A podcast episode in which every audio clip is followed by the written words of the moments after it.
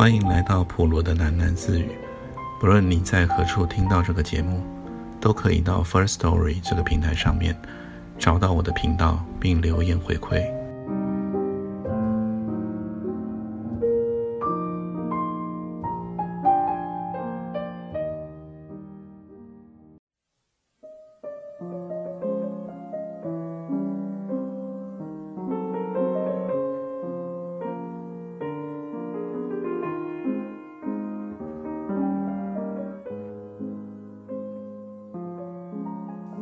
新的念书计划，那我在思前想后呢，觉得我的声音是否还是比较适合，呃，跟文学比较接近的作品类型，所以呢，我还是决定来选择另外一本也是比较久以前的文学作品。那这部作品呢是。王德威教授呢，他所编撰的一部文学集。王德威他是专长在比较文学和文学评论，然后零二年到零四年的时候，曾任哥伦比亚的大学的讲座教授。那这次我选的这一部是作者是苏童，苏童。是一位中国的作家，我这边想念一段王德威他在序论里面，啊，介绍苏童的一些描述。上面是这么写：苏童天生是一个说故事的好手。过去十年来，他的创作力丰沛，中长及短篇形式无不擅长，在风靡大陆及海外读者。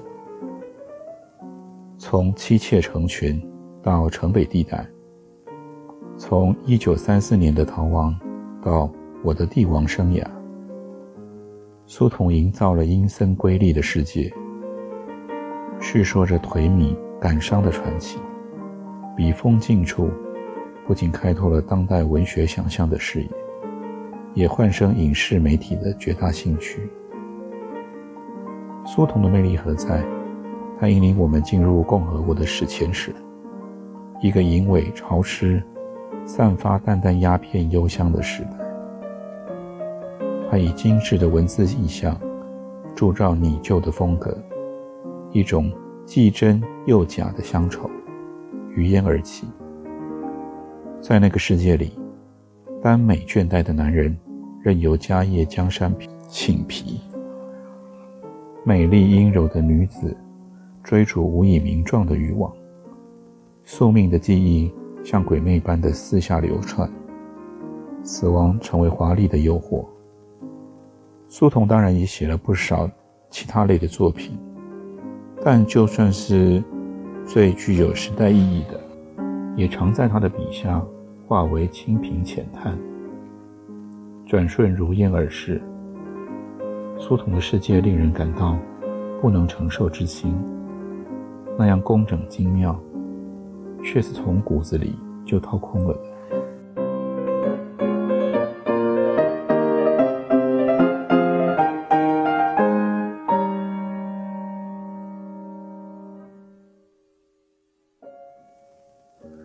而我这一次选的这本书，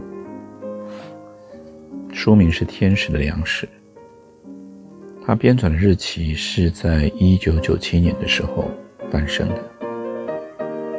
那么接下来呢，我们就开始来看一看，在编纂的这一本呃书籍里面，一篇一篇的短篇写的一些什么，是不是就像我们刚刚所听到的关于王德威他是怎么去形容这位作家的样子？第一篇。文章的开头是“红桃 Q”。有些人就是改不了小偷小摸的毛病。在我们香川树街上，这种情况尤其严重。你稍不留神，家里的烟雨、香烟，甚至扫帚就会失踪。所以，那天当我发现我的扑克牌少了一张红桃 Q 的时候，我立即想到，有人偷去了我的红桃 Q。你不知道我有多么爱护我的扑克牌，那是我在1969年唯一的玩具。我常常用它和我哥玩一种名叫大洛克的游戏。玩扑克牌是不能缺少任何一张牌的，也正因为如此。我在每一张牌的后面都写上了我的名字。我以为这样一来，谁也不会来偷我的扑克了。可是我错了。我去向我哥哥打听了红桃 Q 的下落。他说：“丢一张牌算什么？我们学校李胖的儿子都丢了，一个人丢了都没人找，谁替你找一张破牌啊？”我从他的表情里。觉察出某一种嬉笑的地方。几天前，他向我借一毛钱，我没理睬他。我怀疑他故意偷走了红桃 Q，作为对我的报复。我这么想着，就把手伸到他的枕头里、床褥下，还有抽屉中搜查起来。你知道，我哥哥不是什么好惹的人。他突然大叫起来：“你他妈的把我当牛鬼蛇神呀！”你敢抄我的家？说着，他就朝我屁股上狠狠地踹了一脚。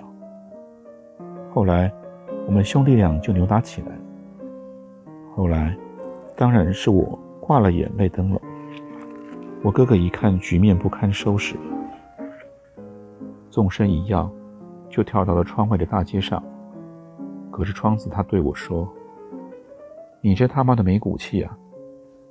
丢一张破扑克牌。”有什么了不起的？不就是一张红桃 Q 吗？哪天我给你弄一张红桃 Q 不就完了？我哥哥是个吹牛皮大王，即使他说那番话是认真的，我也不相信他能弄来那张红桃 Q。那是一九六九年，我们这个城市处于一种奇怪的革命之中，人们拒绝了一切娱乐，街上清寂无人。店铺的大门半开半闭，即使你走遍了整座的城市，也看不见一张扑克牌的影子。你想象，一九六九年一个雨雪霏霏的冬日，一个孩子在布市街一带走走停停，沿途趴在每一个柜台上，朝货架上张望。营业员说：“这位小同志，你要什么？”孩子说：“扑克牌。”营业员便皱起了眉头，语气也不耐烦了：“哪有什么扑克牌啊？没有。”我这么精心的描述我当时寻觅扑克牌的情景，只是为了让你相信，我说的一切都是真的。我跟随我父亲到上海去，就是为了买一盒新的扑克牌。从我们那一座城市坐火车去上海，大约需要两个钟头。那是我生平第一次坐火车，但我不记得当时是什么心情。况且，两个钟头的旅程过于短暂，只记得我父亲一直与邻座谈论着橡胶、钢铁什么的。谈着谈着，火车就停下来了，上海到了。一九六九年的上海是灰蒙蒙的死城。我这么说，其实多半是一种文学演绎。因为除了那些土黄色的有钟楼的大圆顶房子，还有临近旅社的一长溜摆放豆制品的木架，我对当时上海街景几乎没有什么记忆。我跟随出公差的父亲走在上海的大街上，眼光只是关注着路边每一家店铺的玻璃柜台。你应该相信，即使是在一九六九年。上海的店铺也比我们那的店铺更像店铺。不管是肥皂、草纸，还是糖果、糕点，都整洁、有序地摆放在柜台货架上。有几次，我一眼就看见了类似扑克牌的小纸盒，但每次跑过去一看，那却是一盒伤湿止痛膏，或者是一盒香烟。上海也没有扑克牌，上海也没有扑克牌，这让我失望透顶。我想，香春寿街上的那些妇女，常常叽叽呱呱地谈论上海的商品，他们把上海说成了一个应有尽有的城市。现在看来，全是骗人的鬼话。我说过，我父亲公务在身，他没有时间陪我在店铺里寻觅扑克牌。还要赶在别人下班前办完他的事情。在一栋灰白色的、挂着许多标语条幅的水泥大楼前，父亲松开了我的手，他把我推到传达室的窗前，对里面的一个中年女人说：“我上你们革委会办点事，你替我看一下我儿子。”我看见那女人漠然地扫视着我们，鼻孔里哼了一声。出公差还带着孩子，什么作风啊？我父亲无心辩解，他拎着一只黑色的公文包，匆匆地往楼上跑去。剩下我一个人，站在上海的这一座陌生的水泥大楼里，站在一个陌生女人冷冰冰的视线里。我看见传达室的炉炉子上。有一壶水，噗噗地吐着热气。那些热气在小屋里轻轻地漫溢着。墙上的毛泽东画像和几面红旗，便显得有些湿润而模糊了。那个女人的双手一直在桌下做着某种机械的动作。偶尔的，她抬起的头朝我瞟上一眼。我突然很想知道她在干什么。于是我撑住了窗沿。腾起了身子，朝桌子下面的那只双手看了一眼。我看见一只苍白的手抓着一只圆形的绣花架，另一只苍白的手捏着绣花针和丝线。我还看见那块白绢上的一朵红花，是一朵绣了一半的硕大的红花。你干什么？女人发现了我的动作，她几乎是惊恐的。把手里的东西扔在桌下，她伸出一只手来抓我的胳膊，但我躲闪开了。我发现那个女人的眼睛里露出了一丝凶光。她从桌上捡起了一支粉笔，朝我扔了过来，嘴里恶声恶气地说：“哪来的小特务、小内奸啊？鬼头鬼脑的，给我滚开！”我逃到了街道的另一侧。我觉得那个女人莫名其妙，她把两只手藏在办公桌下绣花，莫名其妙。他对我喷发的怒火更是莫名其妙。我其实不在乎他把手藏在桌下做什么，不就是绣一朵花吗？为什么要偷偷摸摸的呢？我想，假如知道他是在绣花，我才懒得望他一眼。问题是，他不知道我的心思。其实，当我撑住窗沿看他的手时，我最希望看见的是扑克牌，或者只是一张红桃 Q。我第一次去上海，充满了失落感。我父亲拉着我的手，在上海的街道上怒气冲冲地走。他说：“扑克牌，扑克牌，你知不知道那是风姿修的东西呀？那不是什么好东西。”现在我可以确定，当年随父亲投宿的旅社，临近外滩或是黄浦江，因为那一天夜里我听见了海关大钟、小火轮以及货船汽笛的声音。我还记得旅社的房间里有三张床，每张床上都悬着夏天才用得着的圆罩型蚊帐。除了我和父亲，房间里还住着一个。操北方口音的男人，那个男人长了一脸硬如猪鬃的络腮胡子。起先，我一个人睡一张床，灯开着。窗外的上海，在一种类似呜咽的市声中，渐渐地沉入黑暗。我看不见窗外的事物，我只是透过蚊帐看着房间的墙。墙是米黄色的。墙上有一张爱国卫生月的宣传画，我觉得宣传画上那个手持苍蝇拍的男孩很像我们街上的猫头。嗯，猫头也许与事件那张红桃 Q 有关，他是我的重点怀疑对象。我想了一会儿，猫头与红桃 Q 的事，突然就看见了墙上的那滩血迹。真的是很突然的，看见了那滩血迹。它像一张地图印在墙上，贴着床上的蚊帐，离我的枕边仅仅一张之距。墙上有血，我朝另一张床上的父亲大叫了起来：“哪来的血啊？”我父亲从床上欠起身子，朝我这里草草的望了一眼，他说：“是蚊子血。夏天谁打蚊子，留在那墙上的？不是蚊子的血。”我有点惊恐的研究着墙上那一滩血迹。蚊子的血没有这么多。别去管它了，闭上眼睛好好睡。马上要拉拉灯了，父亲说。我看见那个络腮胡的男人钻出了蚊帐，他三步两步的跳了过来，掀起我床上的蚊帐。是这滩血吧？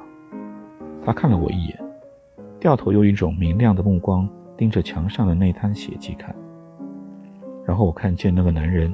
做了一个令人震惊的动作，他把食指放进嘴里含了一会儿，突然伸到墙上的血迹中心，狠狠地刮了一下，又把食指放到嘴里。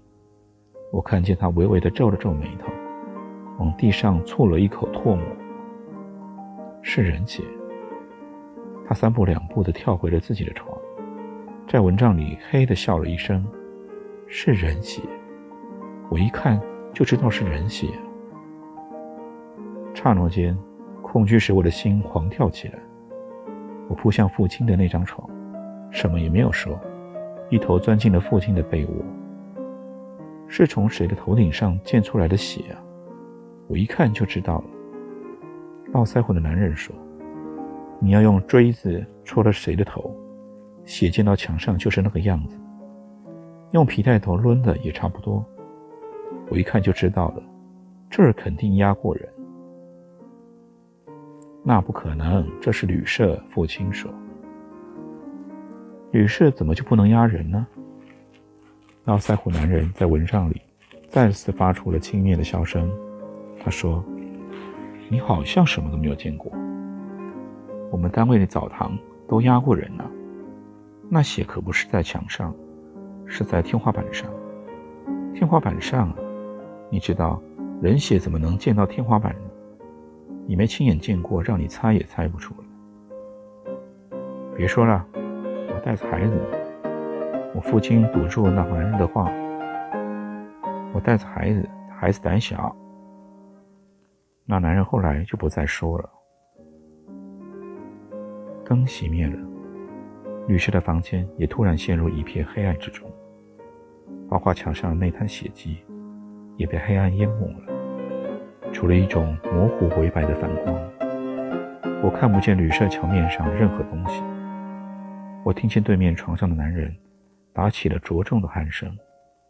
后来，我父亲也开始打鼾了。孩子们胆小。那天夜里，我一直抓着父亲的一条胳膊。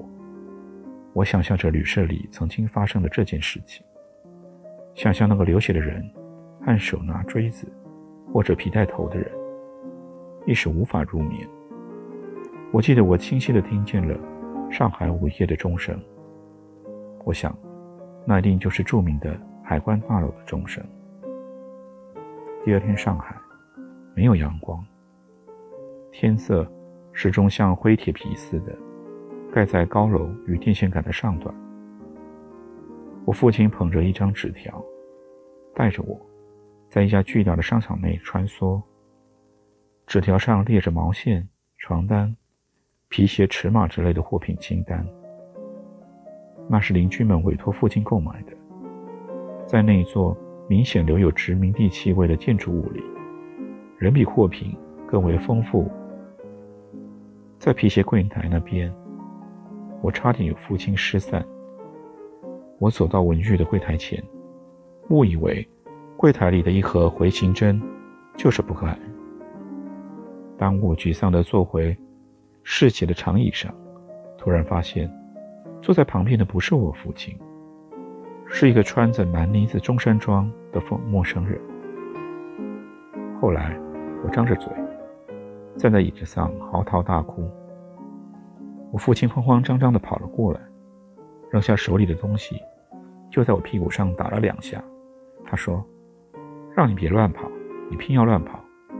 告诉过你多少遍，这是上海，走丢了没地方找你。”我说：“我没有乱跑，我去找扑克牌了。”我父亲没再责备我，他拉着我的手，漠然地往外面走。上海也没有扑克牌。父亲像是自言自语地说：“或许，小地方、小县城还有扑克牌卖。等我去江西出差的时候，给你看看吧。”大概为了抚慰我，父亲决定带我去花泊江边看船。我们走到了江边的时候，空中已是雨雪霏霏，外滩一带行人寥落。我们沿着江边的铁栏杆走，我第一次看见了。融入海洋的江水，江水是灰黄色的样，完全违背了我的想象。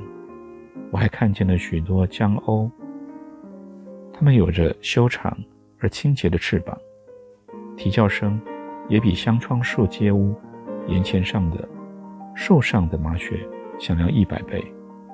当然，最让我神思飞扬的是那些船舟。那些泊岸的和正在江中行驶的船，那些桅杆、舷窗、烟囱、苗柱，以及在风中猎猎作响的彩旗，我认为它们与我在图画本上描绘的轮船如出一辙。雨和雪后来一直飘飘洒洒地落在了上海的街道上，直到我和父亲登上那列短途火车的车厢。我的上海之旅结束的如此苍翠，再加上恶劣的天气，使午后的时间提前进入黑暗。我印象中的回程，火车是灰暗而寒冷的，车厢里几乎是空荡荡的，每一张木质的座椅都透出一股凉意。我们原来坐在车厢的中部，但那儿的窗玻璃被打碎了，因此父亲领着我。走到了车厢的尾部，那儿临近厕所，隐约的会飘来一股尿味，但毕竟暖和多了。我记得父亲脱下了他的蓝呢子中山装，裹在我身上时，我问过他：“这火车没有人，就我们两个人呢？”父亲说：“今天天气不好，又是慢车，坐这车的人啊，肯定就少了。”